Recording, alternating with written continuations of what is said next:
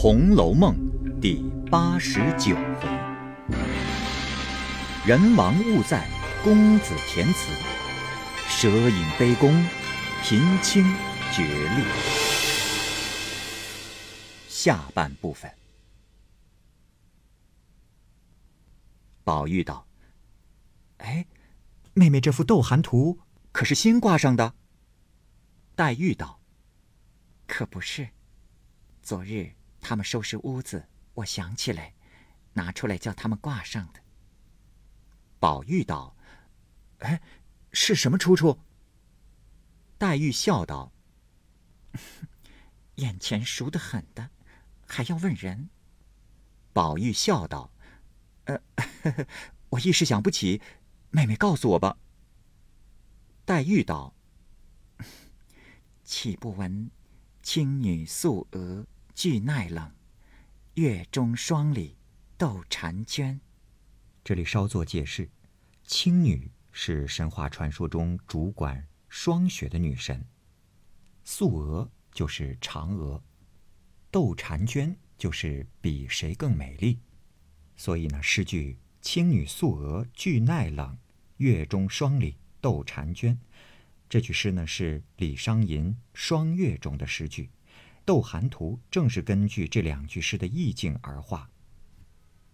宝玉道：“啊，哈哈，是啊，这个实在新奇雅致，却好此时拿出来挂。”说着，又东瞧瞧，西走走。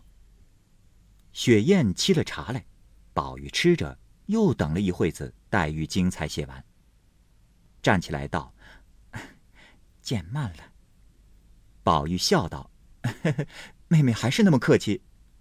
但见黛玉身上穿着白月绣花小毛皮袄，加上银鼠坎肩，头上挽着随长云髻，簪上一只赤金扁簪，别无花朵，腰下系着杨妃色绣花棉裙，真比如亭亭玉树临风立，冉冉相连带露开。宝玉因问道。妹妹这几日弹琴来着没有？黛玉道：“两日没弹了，因为写字已经觉得手冷，哪里还去弹琴？”宝玉道：“ 不弹也罢了。我想琴虽是清高之品，却不是好东西，从来没有弹琴里弹出富贵寿考来的，只有弹出忧思怨乱来的。再者，弹琴也得心里记谱。”未免费心，依我说，妹妹身子又单弱，不操这心也罢了。黛玉抿着嘴笑，宝玉指着壁上道：“哦，这张琴可就是吗？呃，怎么这么短？”黛玉笑道：“这张琴不是短，因我小时学府的时候，别的琴都够不着，因此特地做起来的。”虽不是娇尾枯桐，这鹤山凤尾还配得整齐，龙翅燕足高下还相宜。你看，这断纹不是牛毛似的吗？所以音韵也还清越。宝玉道：“哈，哎，妹妹这几天来作诗没有？”黛玉道：“啊，自结社以后没大作。”宝玉笑道。哎，你别瞒我，我听见你吟的什么“不可辍，素心如何天上月”，你搁在琴里，觉得音响分外的响亮，有的没有？黛玉道：“啊，你听见了吗？”宝玉道：“啊，我那一天从廖风轩来听见的，又恐怕打断你的清韵，所以静听了一会儿就走了。哎，我正要问你，前路是平韵。”到末了，忽然转了仄韵，是个什么意思？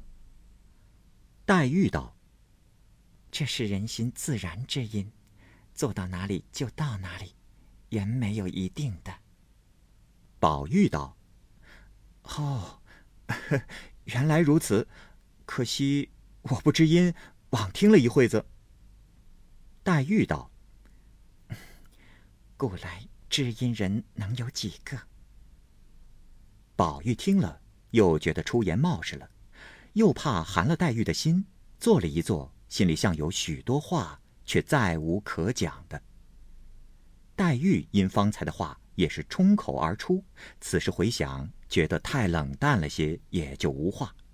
宝玉一发打量黛玉设疑，遂讪讪的站起来说道：“呃，啊，妹妹坐着吧，我还要到三妹妹那里瞧瞧去呢。”黛玉道：“啊，你若见了三妹妹，替我问候一声吧。”宝玉答应着便出来了。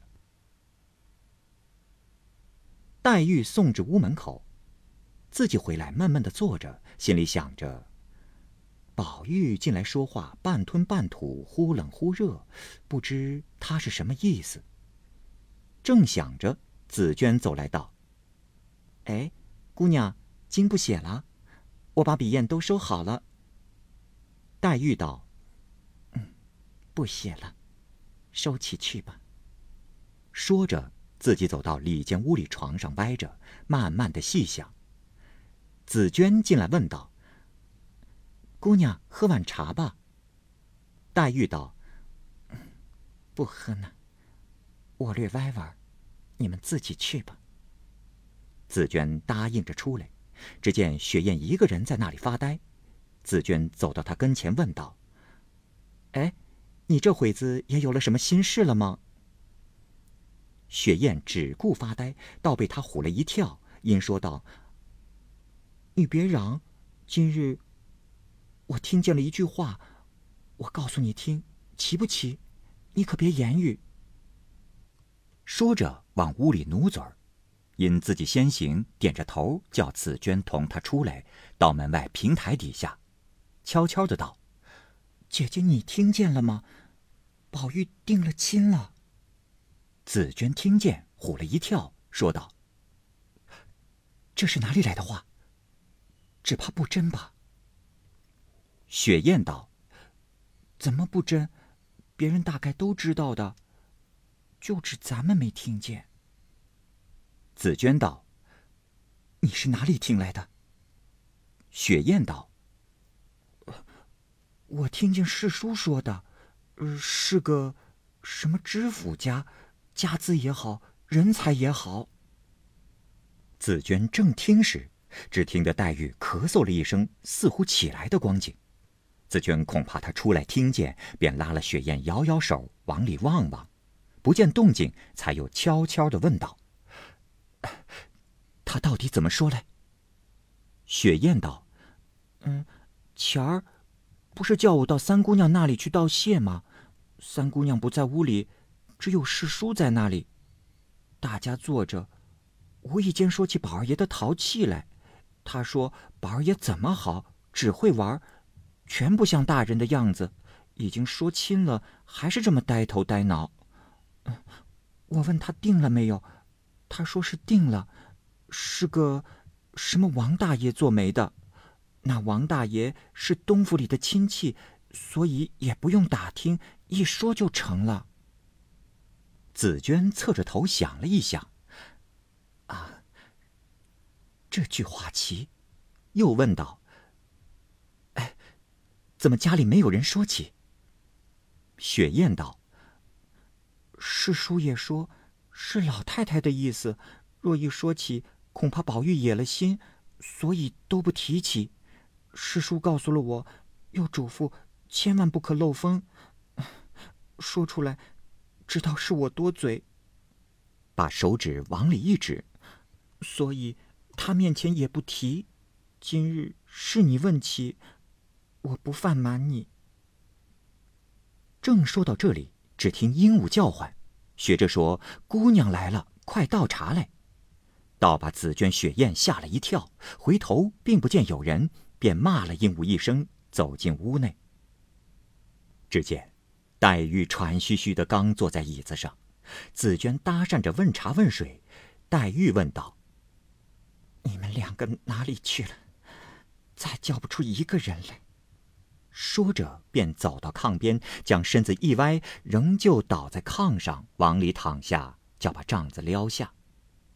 紫娟、雪雁答应出去，他两个疑心方才的话，只怕被他听了去了，只好大家不提。谁知，黛玉一腔心事，又窃听了紫娟、雪雁的话，虽不很明白，已听得了七八分，如同将身撂在大海里一般。思前想后，竟应了前日梦中之谶，千愁万恨堆上心来，左右打算，不如早些死了，免得眼见了意外的事情，那时反倒无趣。又想到自己没了爹娘的苦，自今以后把身子一天一天的糟蹋起来，一年半载少不得身登清净。打定了主意。被也不盖，衣也不添，竟是合眼装睡。紫娟和雪雁来伺候几次，不见动静，又不好叫唤，晚饭都不吃。点灯以后，紫娟掀开帐子，已经睡着了，被窝都蹬在脚后，怕他着了凉，轻轻拿来盖上。黛玉也不动，单带他出去，仍然退下。那紫娟只管问雪雁：“今儿的话。”到底是真的是假的？雪雁道：“怎么不真？”紫娟道：“世叔怎么知道的？”雪雁道：“是小红那里听来的。”紫娟道：“哦，头里咱们说话，只怕姑娘听见了。你见刚才的神情，大有缘故。今日以后，咱们倒别提这件事了。”说着，两个人也收拾要睡。紫娟进来看时，只见黛玉被窝又蹬下来，复又给她轻轻盖上，一宿晚景不提。次日，黛玉清早起来也不叫人，独自一个呆呆的坐着。紫娟醒来，看见黛玉已起，便惊问道：“哎呦，姑娘怎么这样早？”黛玉道。可不是，睡得早，所以醒得早。紫娟连忙起来叫醒雪雁伺候梳洗。那黛玉对着镜子，只管呆呆的自看，看了一回，那泪珠断断连连，早已湿透了罗帕，正是瘦影正临春水照，清虚怜我我怜清。紫娟在旁也不敢劝。只怕倒把闲话勾引旧恨来。吃了好一会儿，黛玉才随便梳洗了，那眼中泪渍终是不干，又自坐了一会儿，叫紫娟道：“你把藏香点上。”紫娟道：“这姑娘，你睡也没睡的几时，如何点香？呃，不是要写经？”黛玉点点头，紫娟道：“姑娘今日醒得太早，这会又写经，只怕太劳神了吧？”黛玉道：“不怕，早完了早好。况且我也并不是胃经，倒借着写字儿解解闷儿。以后你们见了我的字迹。”就算见了我的面了。说着，那泪直流下来。紫娟听了这话，不但不能再劝，连自己也撑不住滴下泪来。原来，黛玉立定主意，自此以后有意糟蹋身子，茶饭无私，每日渐减下来。宝玉下学时也常抽空问候，只是。黛玉虽有千言万语，自知年纪已大，又不便似小时可以柔情挑逗，所以满腔心事只是说不出来。宝玉欲将食言安慰，又恐黛玉生嗔反添病症，两个人见了面，只得用敷言劝慰，真真儿是极亲反疏了。那黛玉虽有贾母、王夫人等连续。不过请医调治，只说黛玉长病，哪里知她的心病？紫娟等虽知其意，也不敢说。从此一天天的减，到半月之后，肠胃日薄，一日果然粥都不能吃了。黛玉日间听见的话，都似宝玉娶亲的话，看见怡红院中的人，无论上下，也像宝玉娶亲的光景。薛姨妈来看，黛玉不见宝钗，越发起疑心，索性不要人来看望，也不肯吃药，只要速死。睡梦之中，常听见有人叫宝二奶奶的，一片疑心，竟成蛇影。一日，竟是绝力，粥也不喝，奄奄一息，垂臂待尽。未知黛玉性命如何？且看下。回分解。好，各位听友，由于时间的关系，我们这期节目就先播到这儿。欲知后文详情，欢迎您关注蚂蚁晒尔，并订阅我播讲的《红楼梦》。另外，还有更多精彩的系列故事也在其中，欢迎您关注收听。如果您有什么样的意见或者建议，可以通过下方的留言方式及私信的方式告诉我，我会在第一时间回复您。我是蚂蚁，我们下期节目再见。